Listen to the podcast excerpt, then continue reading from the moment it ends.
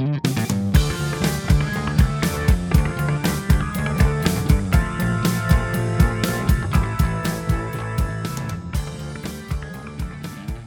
Приветствуем вас на волнах подкаста «Вечерняя и беда». Еще одна громкая тема в нашем карьерном цикле с Ярославом Малиновским. Ярослав, добрый вечер. Сразу напомню всем, кто тебя слышит впервые, а остались ли такие, что ты у нас являешься инвестиционным аналитиком госкорпорации Ростех, а также независимым карьерным консультантом. Привет.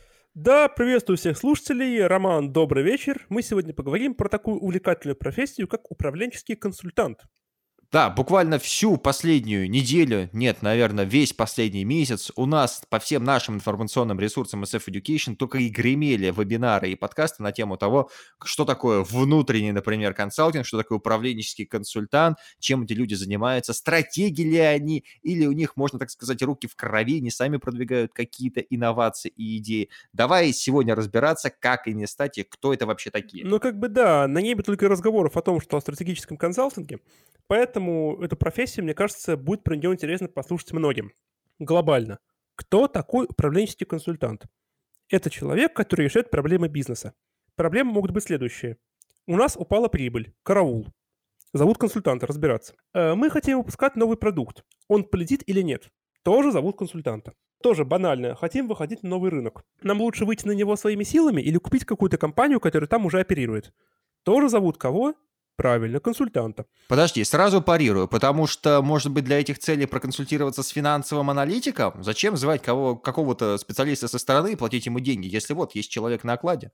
Ну, смотрите, финансовый аналитик занимается финансовой частью, а мы говорим про стратегию, про бизнесовую историю. Mm. То есть будет ли на продукт, который мы будем выпускать, будет ли на него спрос, не будет ли он хуже, чем продукция конкурентов, не будет ли так, что мы, допустим, нарушим выпуском этого продукта какой-то закон. То есть консалтинг — это история больше не про финансы, а про бизнес. В целом про управление компанией в целом. Вот как, потому что у меня еще один аргумент возникает. Это бизнес-аналитик. Нет, ни в коем случае. Потому что бизнес-аналитик занимается анализом данных.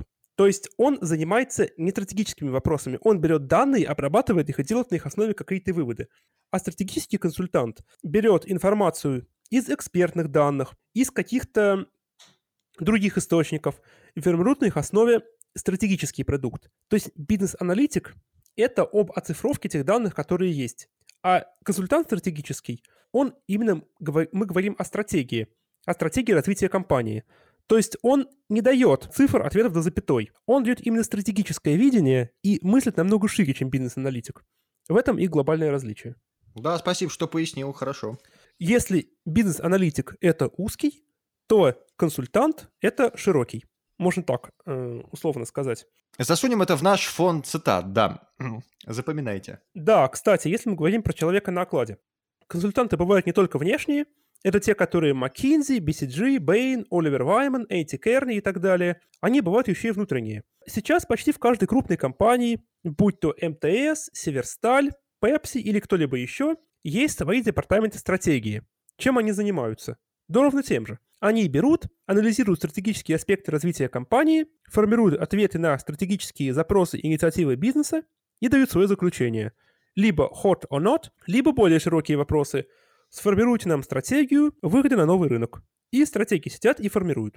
Слушай, насколько я знаю, известные и популярные консалтинговые фирмы, которые у всех на слуху, предлагают за свои услуги довольно-таки немалые суммы, вернее, запрашивают за свои услуги. Но первый вопрос сразу же возникает, стоит ли оно того, и если того стоит, как вообще попасть в этот денежный круговорот? Ну, могу сказать так. Если фирмы за это платят, то оно того стоит. А что касается того, как туда попасть, все на самом деле довольно просто, но вместе с тем сложно. Почему? Смотрите. Такие фирмы, как так называемая большая тройка консалтинга, McKinsey, BCG, Bain, они ведут наборы к себе в штат круглый год. То есть ты просто должен записаться к ним на собеседование, пройти определенной степени отбора и попасть к ним на интервью. Но ввиду того, что зарплаты в этих компаниях очень большие, стартовые зарплаты консультанта начинаются уже в районе 150-170 тысяч. Сколько? 150-170. Ого, нехило так. Да, потому что, по сути, консалтинг стратегически занимает в иерархии высокооплачиваемых зарплат примерно то же самое место, что и инвестиционный банкинг. Хотя айбишники все равно получают больше, потому что у них есть огромные бонусы, которых нет у консультантов. Что касается того, почему туда сложно попасть. Ну, я опять же сказал, почему, кратко. Очень высокая конкуренция, очень высокие требования по структурированному мышлению, по умению проходить так называемые кейс-интервью, это особые инструменты отбора в эту отрасль, и просто потому, что когда вокруг огромная конкуренция, пройти и стать тем самым счастливчиком очень и очень тяжело. Конечно, есть фирмы второго эшелона, типа там Оливер Вайман, наподобие Эйти Керни и так далее, Strategy Partners Group и других. Но Конечно, там отбор более лояльный, туда пройти более легко, но и зарплаты там уже не такие высокие. На старте где-то около 100-120 тысяч.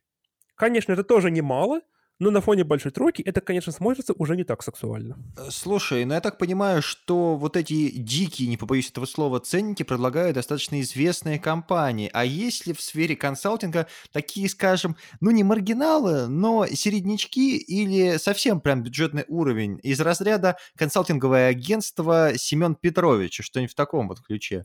Ну, Семен Петрович не знаю, а Семен Павлович, наверное, есть. Что касается консалтинга на минималках, можно его сказать, назвать так, более-менее легко попасть в следующие моменты. Это, во-первых, департаменты стратегии в крупных компаниях, те самые in-house стратегии, просто потому что их много. В каждой крупной компании есть такие департаменты, и в них тоже ведется набор достаточно часто, просто потому что больше предложений, поэтому туда легче попасть. И это консалтинговые так называемые бутики, то есть небольшие компании, которые оказывают свои консалтинговые услуги. Конечно, качество услуг там иногда весьма дискуссионная, но вместе с тем попасть туда, как ты совершенно справедливо заметил, легче, чем в крупные консалтинговые фирмы. Поэтому каждый выбирает шапочку по себе. Знаешь, что интересно? После многих наших выпусков из этого карьерного цикла лично я убедился, что в крупных компаниях, особенно если мы говорим про большую четверку, да, куда уже, как выяснилось, это в основном идут э, студенты чаще всего, чтобы опытно работать, все эти крупные компании, они представляют собой конвейер. То есть конвейер с довольно-таки суровым отсевом. В части консалтинга это тоже довольно-таки справедливо. Почему? Потому что свои департаменты управленческого консалтинга есть и в компаниях большой четверки тоже. И многие консультанты, которые потом приходят в те же самые McKinsey, BCG, Bain, другие компании второго эшелона и в стратегию in-house, они начинали именно с большой четверки. То есть механизм примерно тот же, что и в богомерзком этом самом, как его, аудите. Вот, забыл слово. Ты же с него начинал, ты же должен любить свои первые вот шаги. По, вот поэтому имею право так говорить. Что касается консалтингов четверки, механизм тот же самый.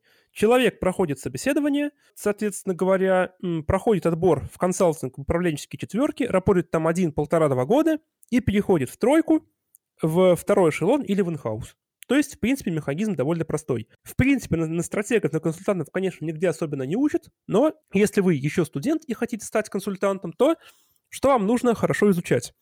Во-первых, вам нужно хорошо понимать бизнес, вам нужно, в принципе, хорошо понимать, как он функционирует, вам нужно хорошо знать ну, конечно, не на таком уровне, как финансисты, но нужно, по крайней мере, понимать азы финансов корпоративных. И нужно, нужно уметь понимать, во-первых, что такое структурированное мышление и его в себе развивать, и уметь решать так называемый кейс-интервью. Это особый вид человеческого знания, который применяется в качестве формы отбора в консалтинговые фирмы.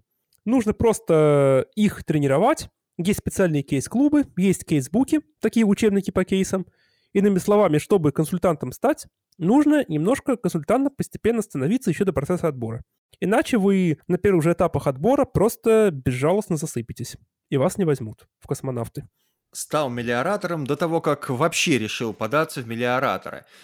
То есть, конечно же, консультант должен обладать хорошими знаниями финансов, должен владеть всеми софтверными штуками, в том числе Excel, естественно, а также обладать нехилым таким уровнем импровизации, чтобы ориентироваться в кейсах и проецировать данные кейсы на конкретные компании. Ну что ж, задачка такая довольно-таки нетривиальная, хотя, я думаю, стоит тех денег, которые за... платят за эту профессию. Э, да, Роман, я согласен с тем, что действительно каждый выбирает профессию по себе, и если людям платят такие деньги, то они действительно того стоят. Поэтому, если вы в себе чувствуете склонность к этой профессии, обязательно дерзайте. и у вас все получится. Аминь. На этой ноте будем закругляться сегодняшним подкастом. Спасибо Ярославу, спасибо вам, уважаемые зрители. Оставайтесь на волнах подкаста «Вечерняя беда» и карьерного цикла. У нас еще будут для вас выпуски. И до новых встреч. Всем до свидания. Всем до свидания, желаю вам удачи и успехов на построении своего карьерного пути.